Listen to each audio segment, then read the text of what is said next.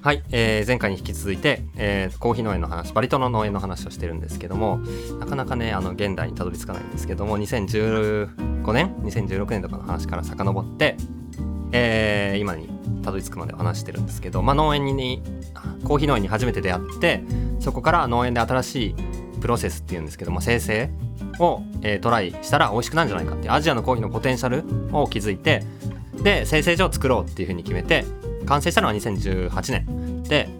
バチバチの僕らの美味しいレシピができてまあ本当に美味しいんですよ。あのインドネシアのコーヒーってなんかスマトラ式とかマンデリンとかって思いつく人もいるかもしれないですけどなんかそれって割とパンチがあって味が濃くて強くてでなんかこう、うん、土臭いっていう感じのイメージが多いんですけどその真逆本当に繊細で透き通ってフルーティーなコーヒーが、えー僕らのところでも作れるようになってこれ面白いぞっていう風になったのが2018年で2019年になってえっともう一個、まあ、その時に農園で思ったことがあって、えーそれが農園って楽しいなんですね。でいやもうこの言葉に全て集約されてるんですけど楽しいんですよ。どういうことかっていうと、まあ、まず景色がむちゃくちゃいいんですよね美味しいコーヒー作ってるとこなんで標高が高いと標高高いんでまず見晴らしがすごい良くて山の景色も自然もすごい良くてまあそこにこう観光に行くというか、まあ、そこに行くだけ、まあ、僕らもなんか山登ったりキャンプ行ったりするじゃないですかそのノリのあの楽しさがあって、まあ、いるだけで本当に気持ちが晴れてテンション上がると。でなおかつコーヒーを摘むとかコーヒーをこう皮むきしてこう発酵させるっていう作業自体まあ現地の人にとっては地道な作業かもしれないんですけどコーヒー好きな僕らが行くとマジでテンション上がるワクワク作業なんですよ。もうコーヒー好きな人にとってはもうコーヒー農園こそがディズニーランドでもうそこで摘んで食べて味わってうわこんな味すんだ。皮むいて発酵した香り舐めてみて発酵中でこんな味すんだとかってまあ本当にテンション上がる、えー体験かなというふうに思って。でえーっとまあなんでそう思ったかっていうと僕自身がテンションがぶち上がるっていうのがまあ基本なんですけどもまあそれプラス友達とかもコーヒー好きなコーヒーに関わってる友達と2018年一緒にその生成所立ち上げの時に行ってトライしたんでその時にも彼らすごい楽しいって言ってたんであじゃあこの体験自体なんかもっとみんなが気軽に参加できる形にしたらどうかなっていうふうに思って2019年にコーヒーの農園ツアーをやってみてでまあ泊まれる施設とかも簡単に建てることができたので、まあ、そこに、まあ、4人部屋みたいな2段で2人ずつの4人部屋が3棟あってなので12人泊まれてでお湯もあのシャワーが出てトイレもあるっていう感じの設備が2019年に完成完成してでそこでツアーをやってみることになって日本からまみんなをこう引き連れて一応現地集合現地解散っていう形でみんなで行ってまず夜の間に、えー移動してなんかな。で朝まず収穫しに行ってでそのコーヒーチェリーをみんなで皮むきして発酵タンクに入れるまでをみんなで体験してもそこで夜なんでで翌日とか翌々日とかに、えーそれを発酵させたのを引き上げてで発酵したコーヒーとかを味わったり見たりして洗って手作業で全部洗ってで乾燥所に持ってって乾かしてっていう一連の作業を、まあ、みんなでやって、まあ、そのコーヒーの作る過程自体を体験として楽しもうっていうのをやってまあめちゃくちゃ楽しかったんで本当に盛り上がってむちゃくちゃ楽しい。盛り上がりすぎてもう現地メンバーもめちゃくちゃ盛り上がってな勝手に豚の丸焼きとか頼んでて聞いてないしみたいな。勝手に踊り子とか来て。いや知らねえしなんどうしたどうした。盛り上がりすぎでしょみたいな。もうそのまず豚の丸焼きが出てくるっていうのはもうバリ島でいうと超大フィーバー状態。よっぽどのことがないと豚の丸焼きなんて出てこない。あの現地のバビーグリーンって呼ぶんですけど豚の丸焼きのこと。なんかもう急に今日食うぞみたいな感じで急に棒を担いだ2人組が あの食べてるスペースに現れてこな何かと思ったら豚の丸焼きがこれ刺さってんのよ。でそれを解体してその場でみんな食べてもうそれも超贅沢。とかなんかそこに踊り子とか登場して、まあ、現地の伝統的なダンスを現伝統的な服でなんかやったりもうスポ超超パーティー状態になって山の中で楽しくてまあ、そのぐらい現地メンバーも超ウェルカムだしこうやって日本の人がはるばる来て僕らのずっとやってた農業に触れてそれを楽しんでくれて日本にこう広めてくれてことすごい喜んでくれてるしなおかつ、まあ、それで、まあ、彼らのこの農業っていうかそれが発展していくっていうことも実感してるんで、まあ、みんなこう盛り上がって日本の人たちも、まあ、非日常の極みみたいな場所で大好きなコーヒーに触れるんで、まあ、それは楽しいに決まってて。もう地道な作業こそ楽しいみたいなななんか一人に参加者さんに聞いたら何の作業が一番楽しかったですかって言ったらあの収穫した後のチェリーを何時間かかけて赤と緑に分ける作業。マジでそこ？とか。えー、と乾いた後の豆をこのちっちゃいざるに移してそこでかけたやつと綺麗なやつを分ける作業とか。まあ、もちろんね収穫するっていうのが楽しいっていう声がまあ多かったんですけどでもその一見地道って思ってることもまあその好きなことで非日常だったらむしろ楽しいっていうかそれはなんか本当にそうだなと思って。でそれが2019年だったんですよ。で本当は2020年になってまああの、まあ、今回は前回もめちゃくちゃ盛り上がったしもうもっと開催規模も増やして人数もたくさん呼べるようにしてなおかつ内容ももっと深いというか一個踏み込んだ発酵とかがっつりいろんなサンプル作るとかやろうかなっていうふうに思って準備してた気持ちだったんですけどまあこんな感じになってしまったんで渡航できないんですね。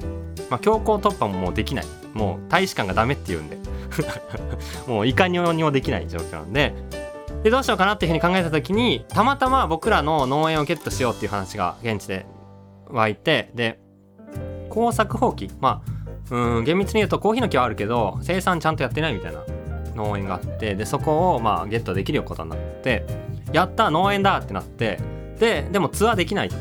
なった時にその農園もっとなんかいい感じでみんなで使えないかなっていうふうに考えて案を巡らせた結果オーナー制度っていうのに思いついてみんなでコーヒーの木をこのシェアしようかなしたら楽しいなっていうふうに思ってその理由は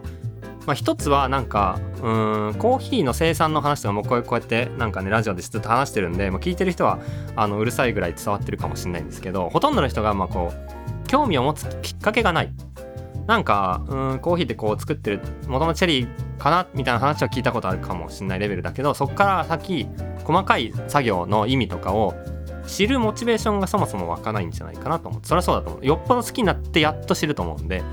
でもなんかそれすっ飛ばして自分ごとにコーヒー農業が急に自分ごとになったらもう知らざるを得ないというか興味ないとか関係なしに勝手に情報入ってくるじゃないですか。でもなんかコーヒーを学びたいとかっていう話もよく聞くんですけど学ばなきゃいけない環境に行くのが一番いいし学びたく勝手に情報が入ってくるぐらい好奇心を持つっていうのが一番早いじゃないですか。英語を話すようになるのもなんか結局それっていうじゃないですか。話さなきゃ生きていけない状況に行くか話さないとコミュニケーション取れない彼女が彼氏作るのが一番早いみたいに言うじゃない。それも同じでコーヒーの木を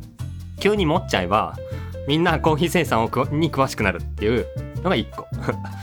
でもう1個はそのまあなんか遠く離れててもこう体験コーヒー農業っていう体験がもっと身近にあるようなことが、まあ、作れたらうん作る側もモチベーション上がるしこんないろんな人に届けられるっていうあの生産者もまあ多分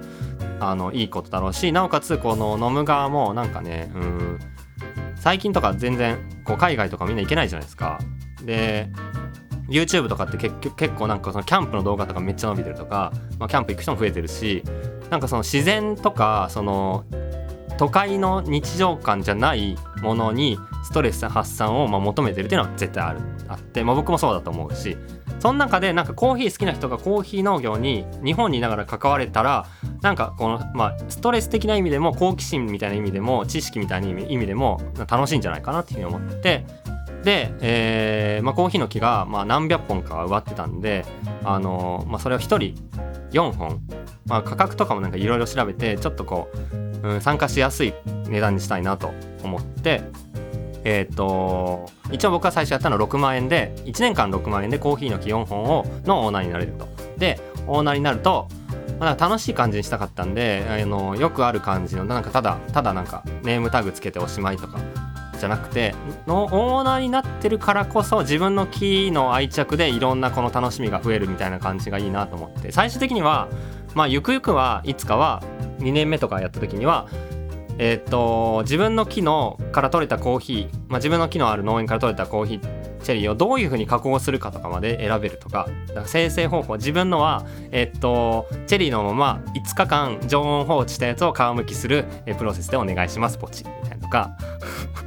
あのイメージしてるのはなんか農業アプリのなんか農園アプリ？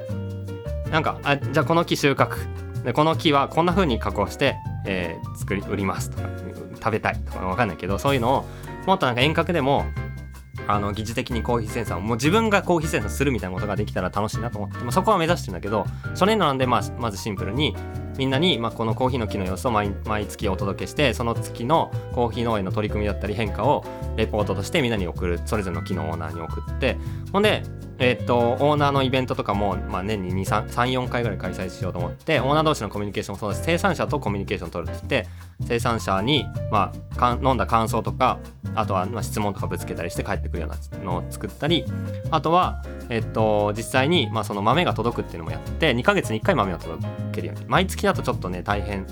飲む側も結構あの追われちゃうと思う思うんで、まあ、一番こうシンプルな2ヶ月に1回、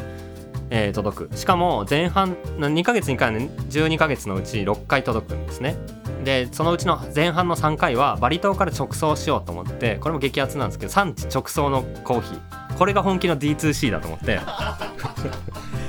ね？だってバリ島から日本持ってきてなんかこう税関とかいろいろちんたらしてもうなんなら半年経ってから売り始める。まあそれが普通なんですけど。ちんたらって言葉はよくないな。うん。ちょっと反省してるんですけど。あのー、まあ何が言いたいかというともう取れてすぐボンって送るっていうのをやったらいいんじゃないかなっていうふうに思って。まあでも取れたても実はそんな美味しくないんで水分量を安定させる1ヶ月間保管してでそこからすぐ現地で焙煎して現地からもう EMS でみんなの家に直接届けるっていうやつをやってみような6ヶ月のうちの3ヶ月はもう産直コーヒーの体験が来て後半の3ヶ月は日本の僕らのカフェでガチガチに焙煎したやつは届ける結局ねバリのやつも僕らの弟子なんで僕らの焙煎プロファイルで作ってるのは僕らが焙煎してるもんなんですけど、まあ、それでやってで、えーと、実際に収穫期の7月8月来年の7月8月になったら自分の木にコーヒーチェリーを摘みに行くこともできると。もうこれはね楽しいだろうなと思って、まあ、これコーヒー好きな人だったらたまんないやつだろうなっていうふうに思って、まあ、自分のコーヒーを疑似的に育ててでその何が起きたかとかも随時情報分かってでそこで取れたコーヒーも届いて味わいつつフィードバックとか生産者とやり取りしてでこうしようとかっていう意思決定とかもまあできてで実際に摘みに行って収穫から生成の体験も全部できるというのを全部体験としてやりたいなっていうふうに思ってオーナー制度を始めたわけなんですね。でそれをえっ、ー、とまあいつ思いついたかな？8月9月8月？違う9月の頭に思いついて9月15日にリリースして。だって収穫が8月の末なんですよ。で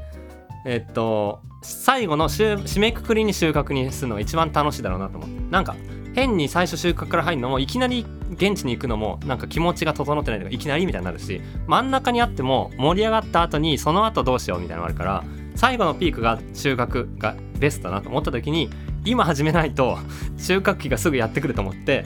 もう1年後は収穫期なんでもう爆速でずっとなんか僕一一時期ずっとあのあのページウェブページをずっと作っててほんでバリ島のメンバーとずっと毎日わけわかんないやり取りを細かいやり取りをしてほんでその調整何本コーヒーの木あんのって謎のマップとか送られてきて読み取れない。バリバリ語で書いてあるから。どれこの何色がコーヒーの木なのみたいな。あ赤がコーヒーの木かみたいな。緑の点とかもあるから。あそっかそっか。とか。やったりとか。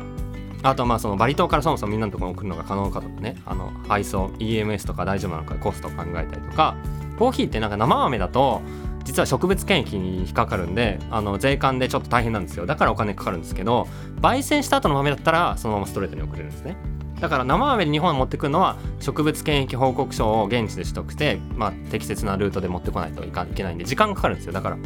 だから前半はまあ現地で焙煎して直送せざるを得ないなと思ってすぐ届けるとしたら、まあ、じゃあそれをどういうふうにできるかとかを物流とか焙煎の、えー、レベルとか豆とかを一回送ってもらったりとかしてるしで美味しめちゃくちゃ美味しかったんであこの焙煎でいいよとか決めたりどういうパッケージにするかとか、まあ、そういうのを決めて、まあ、パッケージもワクワクパッケージにしようとちょっと手間手間かかってるんですけどそのオーナーの名前をパッケージにそれぞれ入れてだからオーナー100人いたら100通りのパッケージを作んなきゃいけないんでまあちょっと意味わかんない作業にをしてるなと思うんですけどまあでもこれも届く人が自分の木っていう風に入ってたらテンション上がるだろうなと思ったりとかあと木木ごとにシリアルナンバーをつけてってあなたは何番から何番の所有者ですっていう感じでその何番から何番の、えー、オーナーのコーヒーって感じ届くのが多分一番嬉しいだろうなと思ってそのパッケージ作ったりとかあとはえーと、ポストカードも入れたいなと思って現地の風景とかがビジュアルとして物で届くのが一番いいなと思って僕がまあバリ島で行ってきた時に、まあ、随所で撮った写真とかをポストカードにして反対側にそのその月その季節の取り組みをこうコラムっぽく書くみたいのを、えー、まあ、6回送るんで6ヶ月分今作ったりとか毎月レポート送るんでもうそのレポートの内容を現地のメンバーと何月どんな仕事するよねとかを今詰めてる。急になんか鶏を放ちます。とか来てあえっと何？チキンを放つってどういうことなの？みたいな。あ化学実は肥料で化学肥料とかあげるのあれなんでもう鶏を急に放すと。したら糞とかでいい感じの土壌になるみたいなのやり方があるんですよというかなんかねあと日陰を作んなきゃいけないから木をな1000本買いますとか。木を1000本植えたりするんですよ。日が直射日光当たるとチェリーが焼けちゃうんで焼けたチェリーってあの作れないんでコーヒーにならないんであの皮むけないんですここびりついて。だからプロセスできないんでそれちょっと台無しになっちゃうんで焼けないようにとか気温ちょっとでも下げれば標高が疑似的に上がるんですね。1300にあっても、まあ、1500とか1600ぐらいの平均気温を作れるんで背の高い木をコーヒーの木の横に植えるとかっていうのは割と良くてじゃあその木は何にすべきなのかっていうわけわけわかんない。あの名前の木とかが送られてきて「あじゃあこれにしよう」とかやったりとか を今やってるって感じで割と楽しい。まあでも、まあ、そんなのを通して結局なんかいろんなオーナーまあそのコーヒー農園に関わる人が参加してくれるからまあ、みんながこう盛り上がるっていうか生産が盛り上がるんですよね。それで、まあ、みんなこうオーナーになってくれてるからそれ守るために木を植えようとか森がまたそれで発達発展するし、まあ、生産の仕方とかもより研究が進むし僕らのまあこの施設も増やさなきゃとかなって、まあ、設備がどんどん整っていくんで、まあ、こうみんなにとっていいなだ作る人も飲む人もみんなこのハッピーになるようなあの体験ができるんじゃないかなっていうふうに思って、まあ、今これをワクワク作っているというところがやっと今2020年になった。はい、で2021年は、まあ、これみんなで、まあ、そのオーナーの人みんなで自分の木から収穫しに行くっていうのはワクワクツアーをやりたいなっていうふうに思ってまあねその渡航状況とか様子見なきゃいけないんですけどまあ行ける状況になってるといいなと思って今そのねあのサービスを作ってるっていうところが今のまあ近況報告第3話にわたる えっと農園をゲットして、えー、その農園せっかくだからみんなでコーヒーコーヒーのオーナー制度でシェアしてるというお話でした。ぜひ皆さんコーヒーの木を、えー、買いましょう。